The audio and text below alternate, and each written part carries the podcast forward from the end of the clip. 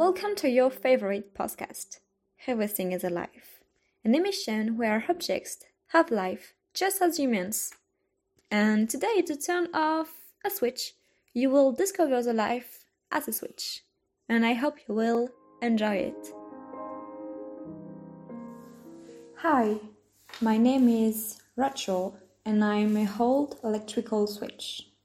I'm rectangular with a little head that used to turn on the lights by moving it up and down. I am fixed to a wall that I have never seen.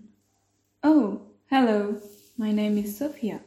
I was passing by the street when I saw your house. You have a very interesting place. What do you see from where you are?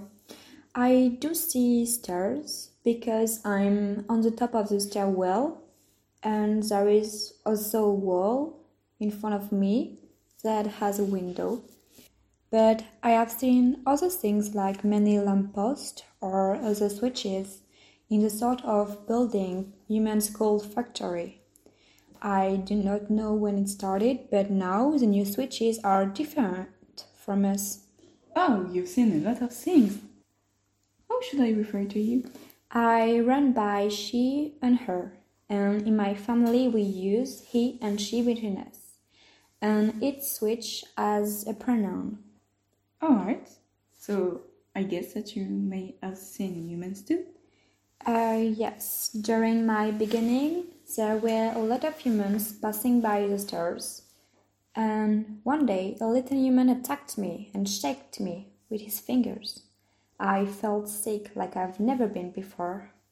It reminds me another story about a switch curtain fixed to the wall next to the door which led to a dark and cold room that humans call an attic, I think. What happened to your cousin? Did a repairman come to fix him? Uh, I'm sorry. What is a repairman? Oh, sorry. A repairman is a person who comes to repair broken devices is it better for you? Mm, kind of. I get it, I guess. Um, I do have seen some repairmen once climbing the stairs to help my cousin, who stopped working because he felt dizzy. You know, his place was too high. But how can a switch get the vertigo? Humans who live here don't go so much in the attic, so his head is looking down all the time. Oh, that's so sad. I'm sorry for your cousin. Tell me, how did you know about your cousin's situation? Um, the first time I received a communication from another switch, I was new in the house and I did not know how to answer them through the cables. Then I understood. It only works when the electrical circuit is closed, when my head is up. That's remarkable. I never thought about how switches can talk. And I never had this vision of electricity and cables. I don't like to repair my electrical issues. It's strange and funny that you, humans, usually don't like to fix us and um, electricity stuff. So you call the repairman. Talking about fixing, I remember a moment when the sky was black a human drop water on a friend and it has blew fuses and the entire electrical circuit burned. We all passed out.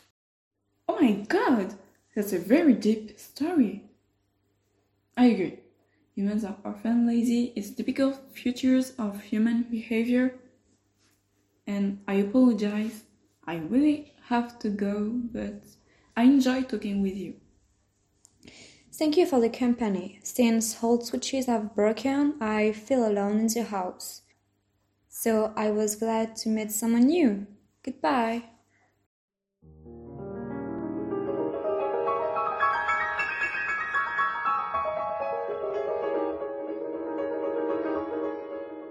This was an extract of Everything is Alive presented by Axel and Alice playing the switch and the journalist.